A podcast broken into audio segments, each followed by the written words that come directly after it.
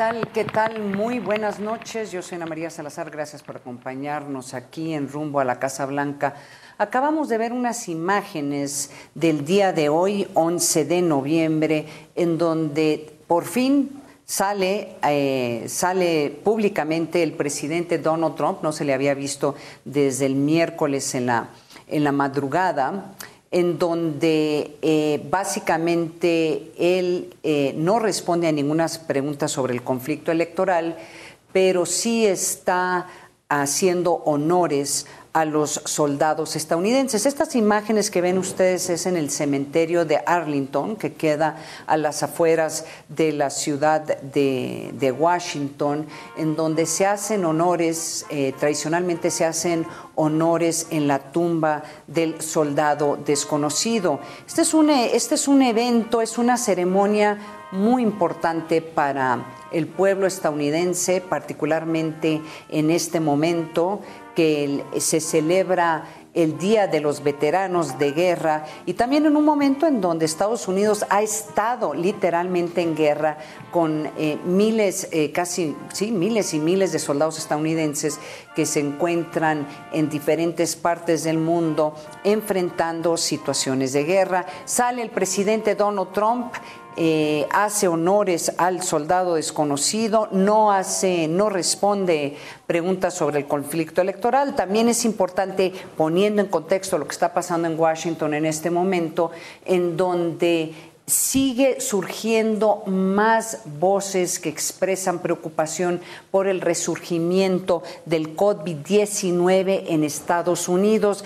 Ya se está hablando, en este podemos verlo en el mapa que nos presentan los colegas de la Universidad de Johns Hopkins, este mapa en donde nos indica que ya a diario son más de 100 mil estadounidenses. El día de ayer solamente fueron 132 mil estadounidenses que oficialmente eh, contrajeron el COVID-19 y ya se está hablando de más de 240 mil defunciones por COVID-19 desde que inició esta crisis de la pandemia de este, de este coronavirus. Este es el contexto en donde se está llevando a cabo este conflicto postelectoral, en donde podemos ver aquí en el mapa de nuestros colegas de AP, en donde establecen que por lo menos desde la óptica de este medio de comunicación, la AP, el presidente Joe Biden en este momento tiene 290 votos del colegio electoral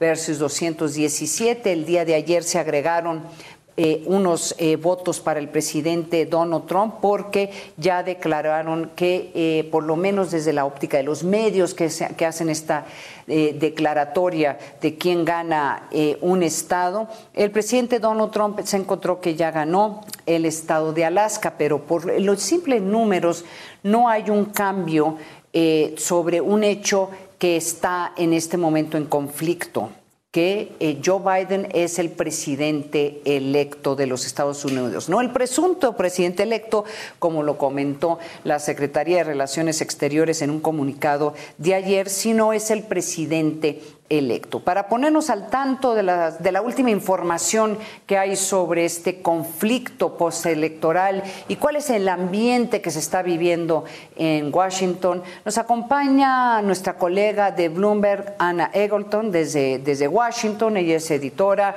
Ana, bienvenida al programa al tanto, cuál es la información que, relevante que debemos de saber eh, de lo que está sucediendo en esta, en esta contienda que parece que nunca se va a acabar. ¿Qué tenemos, Ana? Bueno, en los estados que, que, usted mencionó estamos todavía contando votos, pero no hay camino en este momento para Trump reversar eh, lo, el resultado de, la elección. Sabemos que Joe Biden ganó y que eh, no tiene votos suficientes para Trump eh, cerrar la, el, um, el, margen que, que Biden tiene para ganar. Todavía estamos esperando eh, la mayor parte del Partido Republicano a reconocer la victoria de, Joe Biden, porque eh, lo que vemos en el Senado, por ejemplo, es que los senadores republicanos todavía están diciendo, bueno, estamos eh, esperando los resultados finales y no vamos a reconocer completamente el resultado hasta que sea certificado por los estados. Entonces, estamos todavía esperando a los republicanos, pero sabemos que Joe Biden va a ser el próximo presidente. Excelente descripción de un momento que es, eh, no solamente yo creo que se califica como inusual en Estados Unidos, es histórico eh, tener eh, una situación en donde un presidente Em, un presidente electo, desde la óptica de cómo funciona la política estadounidense, está tratando de em, empezar a llevar a cabo una transición eh, en donde se tiene que empezar a preparar la nueva administración para temas tan complejos y tan peligrosos como la relación de Estados Unidos con China, la relación de Estados Unidos con, em, Vladimir Putin, con Rusia, eh, preocupación sobre temas de seguridad, además del COVID-19. Yo te, yo te pregunto, hay algunos analistas que han querido comparar la situación actual que se está viviendo eh, en este conflicto postelectoral con el conflicto postelectoral que hubo en el año 2000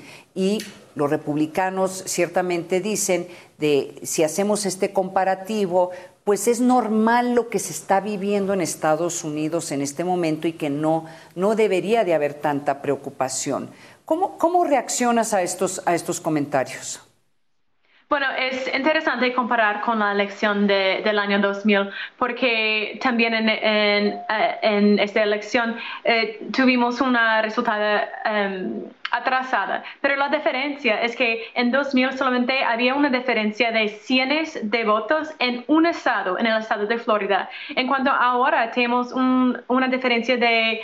Uh, más que, que, que 10 mil votos en, en algunos estados, más casi 100 mil votos en otros estados y estamos viendo seis estados que el presidente Trump podía uh, haber ganado, que no ganó ni una de ellas y no tiene eh, el chance de, de, cerrar este, este margen. Entonces, eh, sabemos que en 2000 fue atrasado también pero fue por, una, por un estado esperando los resultados y la diferencia es ahora que el resultado es muy claro que Biden ganó. No hay como comparar los márgenes que, que Biden tiene en los estados importantes. Entonces es un poco, um, no es bien presentado eh, este argumento de los republicanos. Y realmente, como usted dijo, es un poco chocante que todavía estamos esperando a los republicanos porque es eh, una gestión de seguridad nacional, porque siempre en una transición de una administración al, al otro,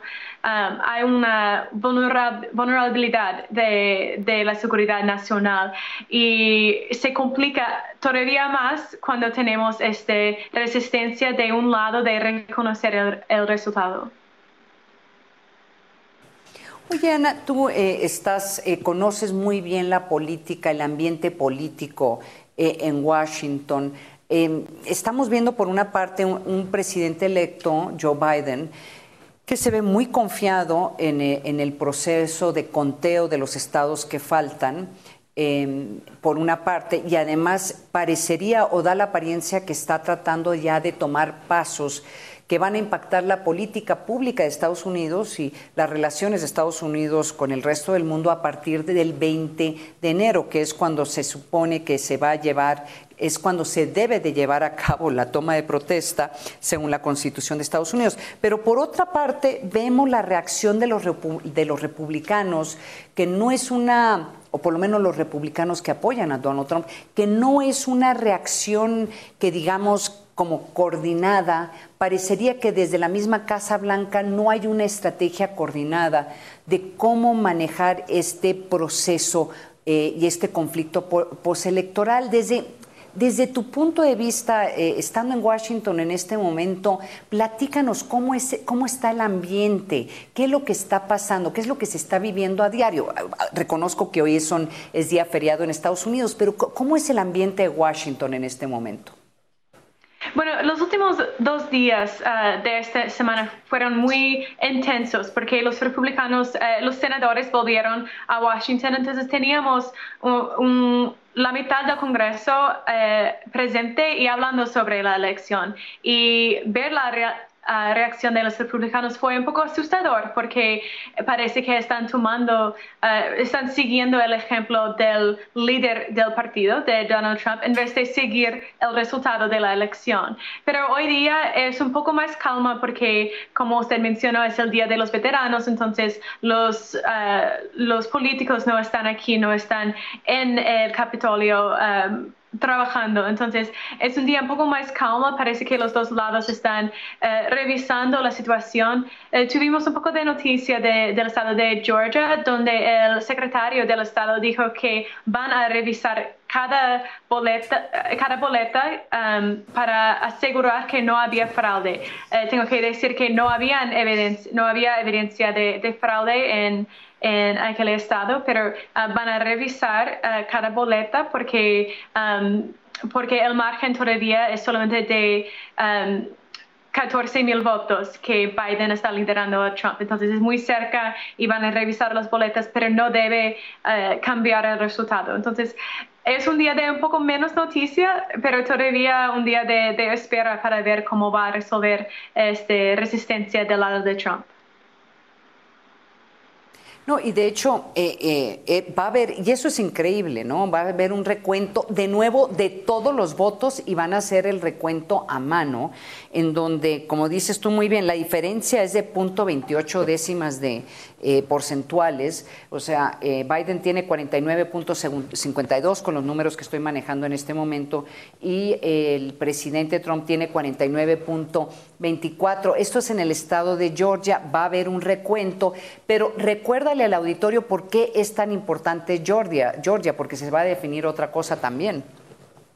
Sí, bueno, eh, todavía tenemos eh, más dos elecciones del Senado en Georgia porque los dos candidatos republicanos que estaban defendiendo sus, sus asientos del Senado no ganaron 50% del voto. Entonces va a un runoff, digamos, en, en, en enero y va a decidir control del Senado. Va a ser muy difícil para, para los demócratas ganar los dos uh, asientos del, del, Senado en Georgia, pero es lo que los demócratas tendrían que hacer para ganar la mayoría en el Senado, porque ahora tenemos 50 uh, senadores del lado republicano y 48 del lado demócrata. Entonces, con los dos lugares del, del Senado, uh, los republicanos, los demócratas pueden estar empatadas con, con, los republicanos y sería eh, la vicepresidente Kamala Harris que decide um, los votos que daría la mayoría a los demócratas si ganan en, Georgia.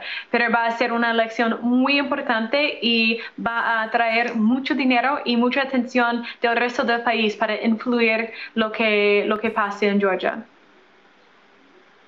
No, bueno, hay que también seguir muy de cerca esta, esta contienda, este, eh, esta segunda vuelta que se va a llevar a cabo en enero, porque define el Senado y en cierta forma también define la capacidad que tendría un nuevo presidente de poder definir muchísimas cosas, entre otros nombramientos, nombramientos para la Suprema Corte, legislación que tiene que ver con el tema migratorio, legislación que tiene que ver con la situación de, la, de los seguros de la salud. Muy interesante. Oye, Ana, tienes que regresar. Muchísimas gracias por acompañarnos aquí en Rumbo a la Casa Blanca. Muchos saludos. Gracias. Muchísimas gracias, Ana Egerton, desde la ciudad de Washington. Es uno de nuestros colegas, es, es editora de Bloomberg eh, y ella se encuentra en la ciudad de Washington, viviendo muy de cerca este conflicto postelectoral. Nos vamos a ir a un corte y regresando vamos a empezar a hacer un análisis con varios analistas sobre, y ahora que sí, estamos en medio de este conflicto postelectoral, faltan 70 días para la toma de protesta del siguiente presidente de los Estados Unidos, ya sea Joe Biden, el que presumimos que es el presidente electo, o Donald Trump, que saldría, sería reelecto, y muchas cosas pueden pasar. Así que no se vaya, continúe con nosotros aquí en Rumbo a la Casa Blanca.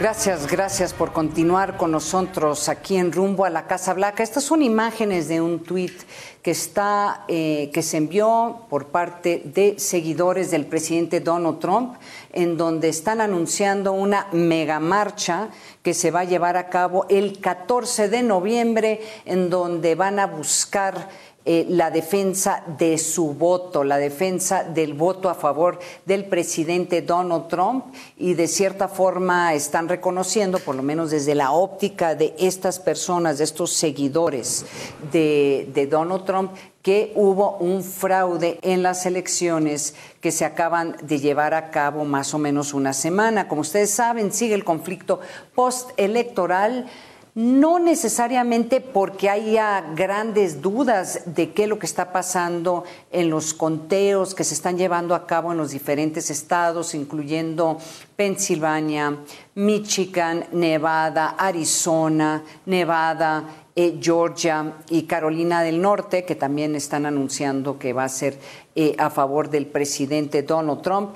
No es que haya una gran duda, o sea, así son los procesos electorales en Estados Unidos Estados Unidos así son los conteos y básicamente son los expertos de los medios de comunicación que van anunciando que desde la óptica de sus expertos los ganadores o el ganador eh, o el candidato ganador es esta persona y en este caso desde literalmente ya el miércoles, jueves, viernes, desde el fin de semana ya la mayoría de los eh, medios de comunicación importantes habían declarado que el presidente electo es Joe Biden. Entonces, es, es, así están las cosas. Em, es un proceso electoral en donde hay temor de que pueda haber conflicto y sobre todo no se le ve una salida muy clara para el presidente Donald Trump. Por eso le doy la bienvenida a un colega que nos ha estado acompañando también a través de los, eh, los últimos dos años en, este programa que trata sobre Estados Unidos y sobre ahora sobre el proceso eh, electoral. Ivan Sapien, él es, em, es un gran experto en temas legislativos estadounidenses, es un conocedor del partido eh, político, el Partido Demócrata, perdón, y pues tal vez tú también te encuentras en Washington, Ivan, bienvenido al programa y dinos qué es lo que sigue ahora, porque la verdad es como que parece que el presidente Donald Trump no tiene fin y no va a declarar eh, declararse perdedor o no va a ceder la presidencia a Joe Biden. Bienvenido al programa, Ivan. Gracias, Ana María. Mira, yo creo que hay varias cosas que, hay que poner en orden. Eh, eh, primero, eh, Joe Biden ganó estas elecciones. Es muy claro, lo ganó de manera contundente, lo ganó de manera más grande de lo que había ganado ah, Donald Trump en el 2016. Entonces, no hay duda ninguna de que, de que Joe Biden es el presidente electo de los Estados Unidos. segundo, yo creo que es importante también destacar que Joe Biden y su campaña eh, pues pensaban que iba a pasar esto. Entonces, el proceso de transición de Joe Biden ya contaba con que eh, Donald Trump, aunque hubiera perdido, que Donald Trump iba a decir que no creo que perdí y que no me voy. Ahora, en términos del proceso legal, que es de que se habla mucho este proceso legal, también hay que, hay que aclarar eso. No hay ningún proceso legal. O sea, eh, la campaña de Trump y los republicanos siguen diciendo, mira, que hubo, irregularidades, que hubo fraude, que hubo esto y, y, y esto y esto, esto. Y van a las cortes y ponen unas demandas sin prueba ninguna las cortes les han dicho que, pues, eh, muchas gracias por su opinión, pero por tener una opinión de que hubo un fraude, tienes que tener algún tipo de prueba. Y hasta este momento no han producido ninguna prueba. Entonces, yo, te pregunto, Ivan, em, entonces, ¿cuál es el, como dicen en inglés, el endgame? O sea, ¿qué es lo que busca el presidente Donald Trump, como lo acabamos, de eh, comentar antes de que te presentara. Se está haciendo un llamado para una mega marcha en Washington y parece que va a ser en otras ciudades de, eh, seguidores de Donald Trump para salir en defensa del voto. Em, eh, de su voto y alegando de que hubo fraude. Entonces, pues estamos viendo que están haciendo planes, por lo menos los seguidores de Donald Trump, hacia ya la, semana que entra. Eh, seguramente van a seguir poniendo demandas, pero ¿cuál es, ¿en qué momento termina esto? Bueno, eh, va a terminar de seguro el día de la inauguración de Joe Biden, porque la constitución está muy clara que en ese día, esa hora, pierde el poder eh, el, eh, el, presidente que está actuando. Ahora, vamos a decir, puede haber dos, dos, dos resoluciones, o a lo mejor por alguna razón no han certificado al presidente Biden, que no creo que va a pasar, entonces lo que pasa es que Nancy Pelosi se, eh, sigue siendo presidente. O sea que Donald Trump se va de una u otra manera. Eh, en términos del endgame, como habías preguntado, que yo creo que es una buena pregunta y no tengo la menor idea cuál es el endgame de esta administración o de los republicanos, pero yo sí creo que parte de esto, sí, sí, o sea, nomás por decir una teoría, vamos a decir, es que el presidente Trump quiere tener un poder enorme sobre los republicanos. Entonces va a usar estos 70 días para cementarse políticamente con los republicanos y con los apoyadores de los republicanos, para que cuando él salga de la Casa Blanca va a tener un enorme poder de poder decir quién sigue y quién va y quién no va en las elecciones. Ese, eso yo creo que es una de las teorías. Pero ¿cómo, cómo amasas ese poder si eh, de hecho el momento en que él salga va a salir como un presidente eh, pues, que perdió las elecciones eh, y que pudo continuar eh, teniendo poder hasta el final, hasta el 20 de, enero, pero en base a amenazas, en base de, empujar, de presionar al Partido eh, Republicano y sobre todo empujar al Partido Republicano a comportarse en una forma que pues muchos, muchos ya muchos ex, eh, eh, eh, muchos políticos republicanos y muchos exfuncionarios que trabajaron en el gobierno, en gobiernos republicanos, básicamente están diciendo este partido lo están llevando a, a una caída libre por, porque se están comportando en una forma que para muchos es muy antidemocrático. Entonces, ¿cómo, cómo va más, cómo va a controlar Donald Trump un partido republicano? Que se siente decepcionado o por lo menos que se siente que maltratado por los votos que tiene Donald Trump, de los 70 millones de votos, esa es la, apuesta. Sí, mira, yo creo que hay una, hay, que acordarnos de varias cosas. Número uno, cuando Donald Trump corrió para la Casa Blanca en el 2016, él era demócrata. Él, él, siempre había sido demócrata. En cuanto, en cuanto se lanzó, se lanzó para presidente no necesariamente como republicano, sino en contra del Partido Republicano. Él le ganó a 11 de los candidatos del establishment de los republicanos en esa primaria y básicamente su mensaje a los republicanos era decir que el, el establishment de los republicanos no lo representaba bien. Entonces, allí es donde empezó, empezó la, conversión de los republicanos al partido de Donald Trump. Perdieron en 2018 muy mal porque Donald Trump no estaba en el ticket. Ahora, en el 2020, lo que sí ha producido es evidencia que hay un grupo de gente en Estados Unidos que lo van a seguir, sea lo que sea. Entonces, si ves, por ejemplo, las reglas de cómo se cambia el poder entre un, de un presidente al otro, pues en realidad eso, aunque hay una ley federal que dice cómo se cambia este proceso. Y Donald Trump ya dijo que no voy a seguir esa ley, pero la mayoría del proceso, como tú bien sabes, Ana María, es a base de un norm, de la cultura, de cómo se hacen las cosas. Entonces, nunca hemos visto en, en, en tiempos modernos un presidente que dice, fíjate, no perdí, no perdí. ¿Y cuál es su evidencia? Pues hubo fraude y pues, ¿dónde y cómo y cuáles son los evidencias? Pues nada.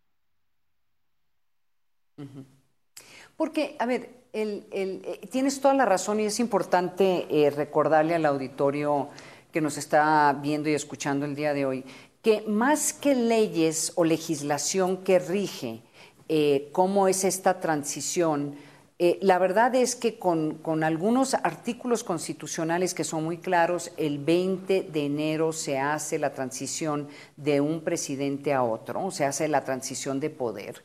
Eh, pero fuera de eso, todo tiene que ver con una cultura democrática, ética, que ha garantizado una transición pacífica de, eh, de, un presidente a otro. Y eso es lo que está rompiendo Donald Trump, todas las normas en donde, pues, ¿a dónde nos va a llevar a esto? Yo recuerdo haber tenido una conversación contigo, Ivan, hace, yo todavía el año pasado, este, menos, hace menos de un año, en donde yo te decía, creo que Donald Trump está tan loco o tan preocupado de que va a acabar ante un proceso penal por todos los delitos que se le acusan, que va a hacer lo imposible por no irse a la Casa Blanca, hasta atrincherarse en la Casa Blanca, rodearse de hombres eh, armados de estos grupos que lo han seguido durante su presidencia y decir que no se va a ir de la Casa Blanca. Y muchos, al igual que tú me han dicho, y ojalá que sea cierto, es que las instituciones son fuertes en Estados Unidos, que no van a permitir que eso suceda.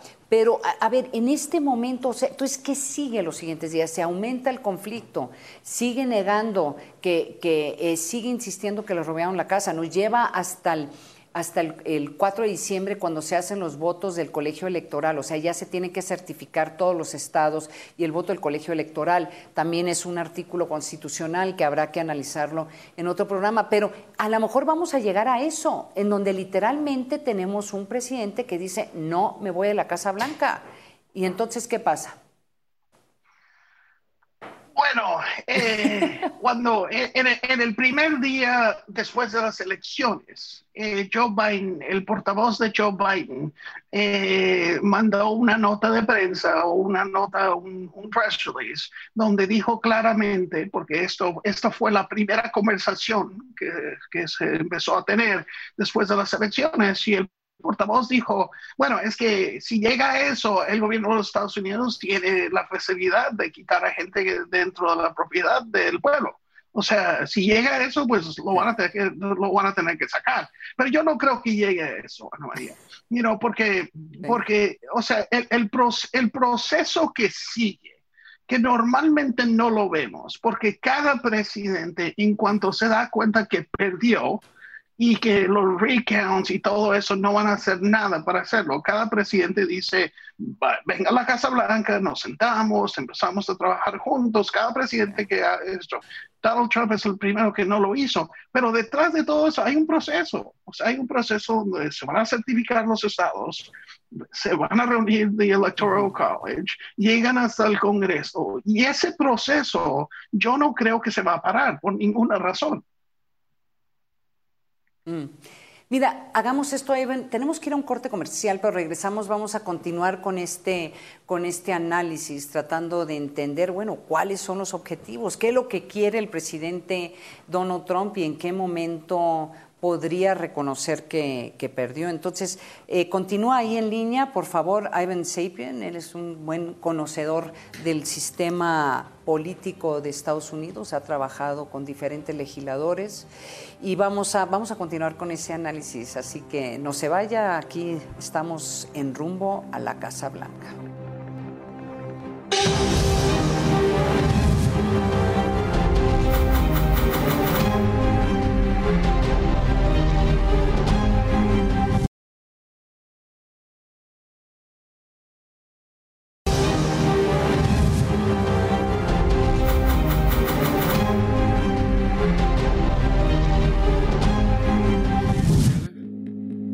Finally, as one America, we'll rise stronger than we were before. We will act on the first day of my presidency to get COVID under control. We'll act to pass my economic plan that will finally reward work, not wealth in this country. And we'll act to restore our faith in democracy and our faith in one another. Gracias, gracias por continuar con nosotros aquí en Rumbo a la Casa Blanca. Esas son imágenes que tuiteó el presidente, vamos a decirlo, el presidente electo Joe Biden y que de una forma u otra refleja una imagen de un político, de un presidente electo que ya está tomando decisiones y está eh, planeando cuáles van a ser sus objetivos principales durante los primeros meses de su mandato. Obviamente, como les había comentado al principio de este programa, el tema del resurgimiento del COVID-19 y el impacto que está teniendo en la población estadounidense es su objetivo principal. Ya, ya eh, creó una comisión de expertos que lo van a asesorar para tomar pasos inmediatos a partir del 20 de enero, que es la fecha que se establece en la Constitución de Estados Unidos,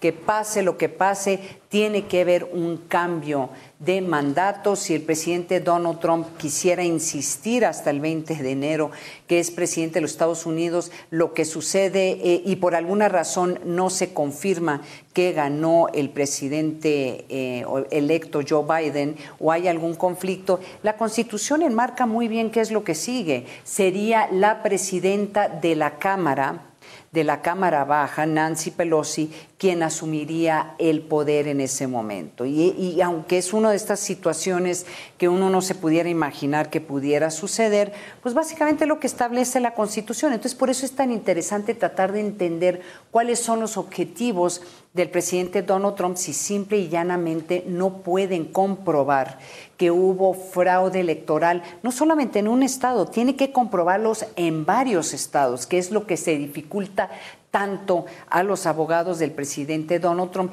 que no solamente es tratar de probarlo en varios eh, tribunales, en varias cortes y en varios estados, sino simple y llanamente no han podido encontrar en, e, hasta este momento, el día que estamos haciendo esta transmisión, este 11 de noviembre, no han podido encontrar pruebas contundentes que los acepte un juez para poder por lo menos iniciar alguna, algún proceso de, apelación de, estas, de los resultados electorales. Nos acompaña de nuevo Ivan Sapien, él es analista político, también es socio de Hogan Lovells en, en, en Washington. Em, a ver, Ivan, entonces, dentro de este proceso em, de, transición que se está llevando a cabo, claramente el presidente electo, Joe Biden, está haciendo decisiones que tal vez no tienen fuerza de ley, pero por lo menos lo preparan para asumir la presidencia aún sin el respaldo de su antecesor, sin el respaldo del equipo de la Casa Blanca, eh, de las secretarías. Ha ordenado que nadie puede tener contacto con el equipo de Joe Biden. Tú que has visto y que has seguido muy de cerca estos procesos de transición, ¿qué, qué impacto podría tener eso? Bueno, yo, creo que hay, varias cosas uh, que tenemos que considerar. Eh, primero, la razón por la cual el, el equipo del presidente eh, que está entrando se empieza a trabajar con el, el, el, equipo del presidente que está saliendo es básicamente para que no haya ningún tipo de emoción disruptiva en los issues más grandes en el que está participando el gobierno. Entonces, eh, la, razón, la, la, razón central es para que no se caiga nada que es importante o que podría ser material al futuro del país. Entonces, hay que decirlo que, eh, o sea, que, la, la, postura que está tomando Donald Trump es muy, muy, muy riesgoso para los Estados Unidos, porque si, si, si pasa algo en este proceso, el equipo que está entrando no va a saber el por qué, no va a saber eh, eh, qué hacer. Entonces, sí hay, hay unos problemas de seguridad nacional y también de COVID que son muy importantes y que creo que en algún punto ojalá lleguemos a donde empiecen a trabajar juntos en, varios asuntos. Segundo, como yo te había dicho, eh, si ves el equipo de transición de Donald, de, Joe Biden, lo que ves en el equipo que anunciaron ayer o el día anterior, lo que ves son gente que saben exactamente cómo funcionan estas agencias. O sea, seleccionaron a gente que pueden entrar, saben dónde están las luces a la izquierda, dónde están los baños, cómo funciona todo, porque sabían que esto se podría poner un poco de, manera eh, difícil, pero yo creo que Joe Biden está lo más preparado posible para este tipo de transición y si hay que comentar que hay varias personas que, que, han participado en este programa, que son amigos de este programa, que se encuentran en esta lista. Es una lista muy larga en donde más de 10, 20 eh, eh, personas eh, son parte de un equipo de transición para cada una de las agencias, incluyendo una persona que conoce muy bien México, que quiere, quiere mucho a México, que es la ex embajadora de Estados Unidos en México, em, Roberta Jacobson. Ella se encuentra en la lista en donde, se, en donde es parte del equipo de transición para el Departamento de Estado. Entonces, eh, eh, claramente son personas que tienen experiencia eh, en, gobernar o han estado en gobierno o por lo menos algunos aspectos de la política pública que tendría que implementar relativamente rápido este, el presidente electo. Ivan, ¿has podido tú descifrar algunos cambios que podrían surgir relativamente rápido en base a las personas que están en, esta, en estas listas? No, en realidad no, no, no he podido descifrar y yo creo que eso es a propósito. Eh, en el proceso de la transición, sabiendo que íbamos a estar en la situación que íbamos a estar, eh, John Biden y su campaña habían dicho bastante públicamente que la transición iba a ocurrir, de manera inversa a la que pasaba en el pasado. En el pasado eh, estábamos especulando quién iba a ser el, secretario de Estado, quién iba a ser el secretario del Tesoro, etcétera. Y esta vez lo que iban a hacer es que iban a poner a las personas abajo de, estas personas front and center para que pudieran empezar a, funcionar las eh, pudieran empezar a funcionar las agencias. Pero claramente hay varias cosas que, que claro va a ser inmediatamente. O sea vamos a regresar al, a la, la, orden de salir del, del WHO vamos a regresar vamos a regresar al Paris Accord Agreement. Vamos a quitar varios de los travel bans que hubo de, manera inmediata, pero en, términos de cómo va a cambiar las cosas, Ana María, yo te diría que es claramente que van a regresar a un sistema normal a un sistema donde el presidente de los Estados Unidos trabaja con sus, con sus gabinetes y el gabinete tiene responsabilidades y la gente en, todo el mundo va a tener una relación muy distinta con los Estados Unidos primeramente porque vamos a regresar a la diplomacia y a la manera en que se ha trabajado por, por dos, 200 años. Ahora, el, eh, parte de la transición es, es, exactamente eso, por eso te, preguntaba si has podido descifrar algo de estas listas, porque yo recuerdo en, eh, en años anteriores, ya para estas alturas, dos semanas eh, después de las elecciones, se empezaba ya a nombrar o por lo menos a visualizar quiénes serían los asesores más importantes del presidente eh, y quiénes serían los secretarios de Estado. O sea, parece que como que había más eh, mucho más información de lo que hay en este momento. Y, sí, aunque hay muchos rumores de quiénes podrían ser secretarios, no es claro quién eh, van a ser los, las personas más cercanas a Joe Biden, con la excepción del equipo que tiene el equipo inmediato, pero nombres de quién va a ser el secretario de Estado, nombres de quién vaya a ser el, secretario, se habla a lo mejor una secretaria de Defensa, eh, todavía no, no, no es claro, que eso me lleva que también debería haber empezado un proceso para ratificación de los secretarios, que generalmente empieza aún antes de que el, eh, del, eh, ¿cómo se llama?, de la toma de protesta, o me equivoco. Bueno, sí, y, yo, yo creo que pues, por eso yo, yo, yo te diría que el equipo de Joe Biden fue muy listo en decir que por favor no esperen los nombres de los secretarios hasta fin de noviembre, por dos razones. Número uno, porque quieren poner al equipo que va a estar trabajando primero, pero la, segunda razón es que todavía no sabemos y no vamos a saber en, en fines de noviembre quién controla el Senado. Entonces, la resolución de quién controla el Senado va a determinar quién se puede confirmar y quién no se puede confirmar. Ahora, yo creo que Joe Biden tiene una idea muy clara, muy clara de quién van a ser los secretarios de los, del gabinete si los republicanos ganan. O sea, porque ya me imagino que ya han tenido esas conversaciones con Mitch McConnell y la gente de los republicanos en el Senado y ellos le han dicho muy claramente, estas cuatro o cinco personas no van, estos dos es un pleito y es, los demás van para adelante. Pero pueden cambiar las cosas porque faltan dos, los republicanos todavía no controlan el Senado y no lo van a controlar, no lo van a controlar hasta enero, si es que lo controlan. Oye, y tú, desde tu óptica, tú que, has seguido tan de cerca, has trabajado con, senadores, em, ¿cuál, ¿crees que los demócratas van a poder retomar el Senado con estas elecciones en Georgia? Mira, eh, básicamente la segunda vuelta en Georgia. Sí, es la, es, la, segunda vuelta. Yo te diría que sí, hay una oportunidad. O sea, normalmente, normalmente todo el mundo te diría que en Georgia normalmente los republicanos ganan la segunda vuelta. Eh, eh, pero, o sea, este no es un año normal. O sea, eh, Joe Biden va a ganar Georgia, el estado de Georgia, lo va a ganar por 10, 12 mil votos. O sea, lo van a hacer, todavía hay mucho pleito que si ganó, que no ganó, pero lo va a ganar.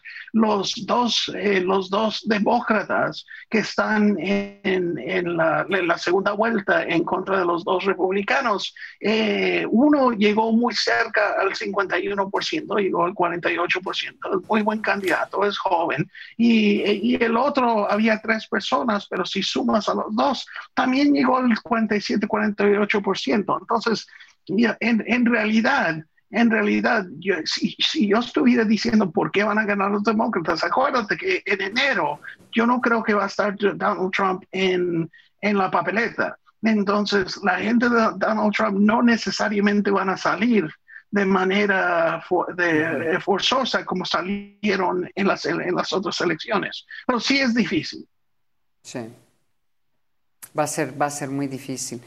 Bueno, pues estamos a la espera de lo que suceda ahora en el siguiente programa también, siguientes programas también vamos a hablar de lo que sucede normalmente en este periodo de, transición en donde empieza pues a una serie de perdones presidenciales que a lo mejor ese podía ser la clave para que el presidente Donald Trump esté dispuesto a esté dispuesto a, pues, a ceder el poder, a lo mejor va a tener que perdonar a sus hijos, hay toda una serie de cuestionamientos si él se puede perdonar a sí mismo, pero pues esas son las preguntas que te haremos en, el, en, el, en unos, en un, programa de la semana que entra, porque se, están ya empezando a surgir.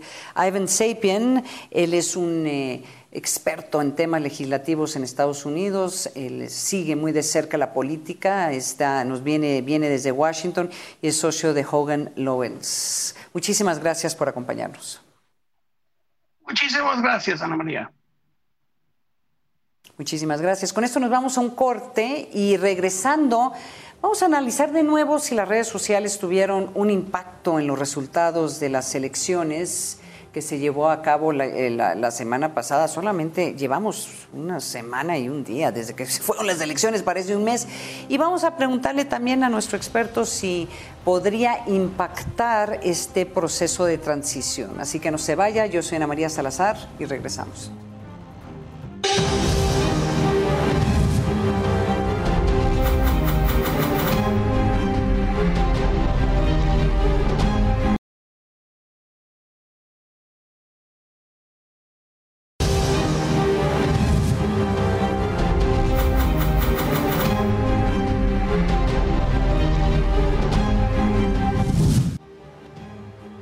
Gracias, gracias por continuar con nosotros aquí en Rumbo a la Casa Blanca. Mire, para poner en contexto quiénes y cómo votaron eh, en, estas elecciones pasadas, ya se están empezando a hacer análisis para tratar de entender cómo fue el voto y cómo fue que ganó el señor, el ex vicepresidente Barack Obama. Joe Biden, claro que se habla mucho sobre estas boletas electorales que se enviaron por correo, que parece que marcó la diferencia del éxito electoral de Joe Biden, porque simple y llanamente entre que la gente no quería salir y correr el riesgo de que contagiarse de COVID-19, o simple y llanamente era mucho más fácil expresar ese enojo o esa molestia en contra del presidente Donald Trump enviando una boleta electoral por correo. De hecho, es la forma en que votan todos los estadounidenses que vivimos afuera de, los Estados Unidos. De hecho, a mí me tocó votar, imagínense, por email y que fue, y fue certificado por el estado de Arizona de eh, mi voto eh, en, en, Arizona, pero también empieza a verse cuestionamientos de cómo votaron los, eh, los, los Latinx. Ese es un concepto, recuerden, Latinx, porque es como una es un vocablo políticamente correcto, por no decir latinos, porque no representan las latinas. Entonces, en los últimos años se empieza a hablar sobre este grupo de personas, personas de descendencia hispana, puertorriqueño, cubano, dominicano, mexicano, etcétera.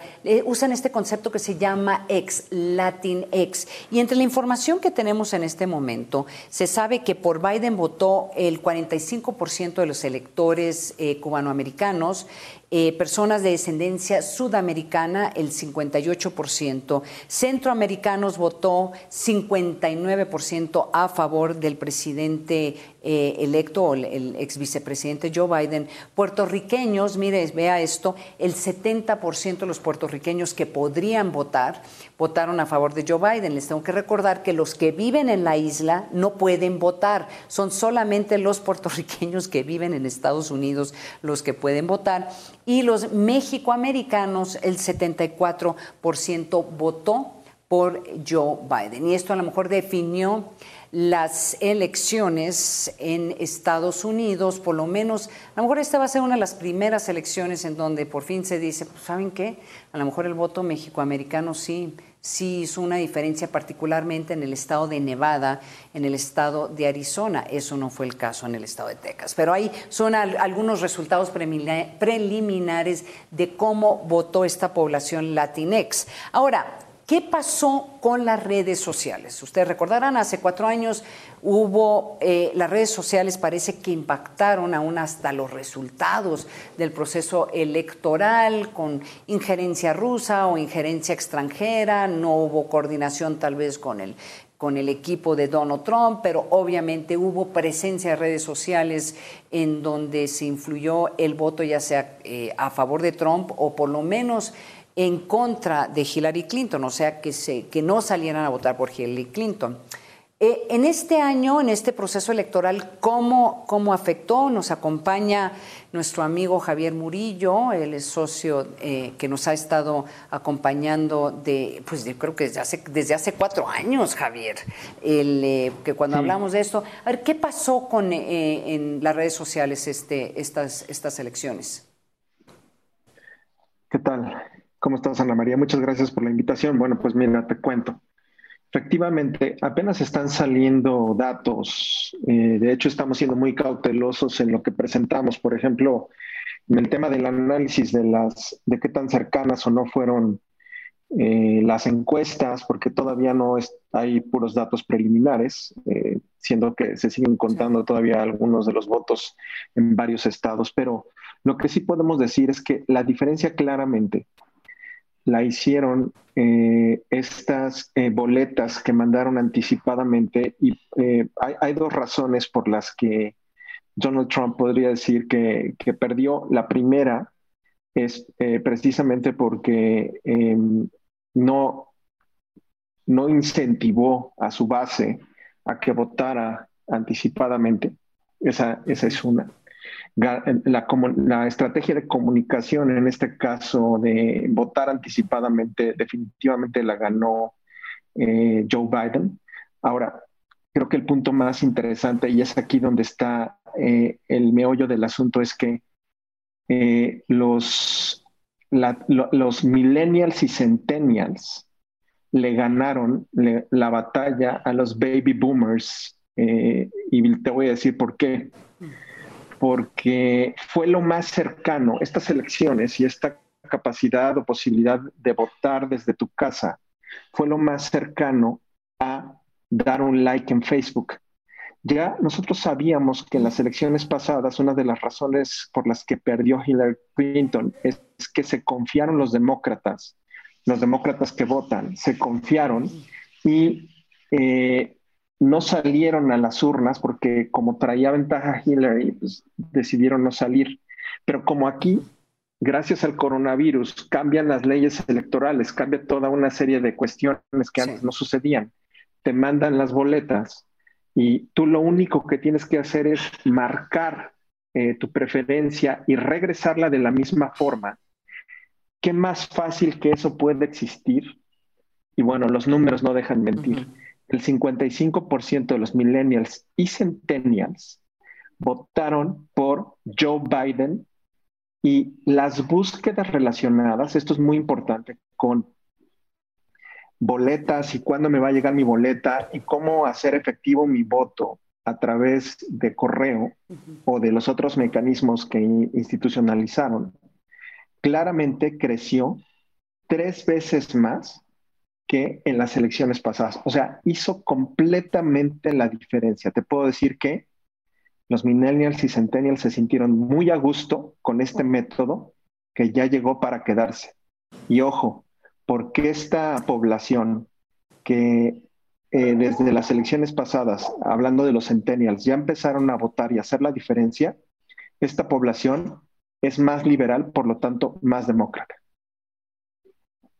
O sea, y y favorece a los republicanos. Pues te voy a, tenemos que eh, continuar con este análisis en otro programa, pero yo quisiera hacer en un siguiente, en una siguiente edición de Rumbo a la Casa Blanca, Javier, un análisis de lecciones aprendidas de este proceso electoral para México y para el proceso electoral que se va a vivir en este país el año que entra. Entonces yo imagino que hay que, hay que retomar este, este fenómeno en Estados Unidos. Qué interesante lo que diga. Lo más cercano a un like es votar por correo, que me parece fascinante. Eh, Javier Murillo, te aprecio muchísimo que nos hayas que nos hayas acompañado el día de hoy. Él es fundador de Metrix y pues hay que decirle al auditorio, has estado participando en este programa desde hace cuatro años cuando fueron las elecciones donde ganó el presidente Donald Trump. Muchísimas gracias, Javier. Gracias y hasta luego. Y hasta luego, Javier. Y con esto concluimos esta edición especial de Rumbo a la Casa, a la Casa Blanca, una hora de información y análisis. Lo hemos puesto al tanto de qué es lo que está pasando en este conflicto postelectoral que está sucediendo en Estados Unidos. El día de mañana, jueves 12 de noviembre, vamos a continuar el análisis a las siete y media de la noche aquí por el financiero Bloomberg. Yo soy Ana María Salazar. Hasta pronto. you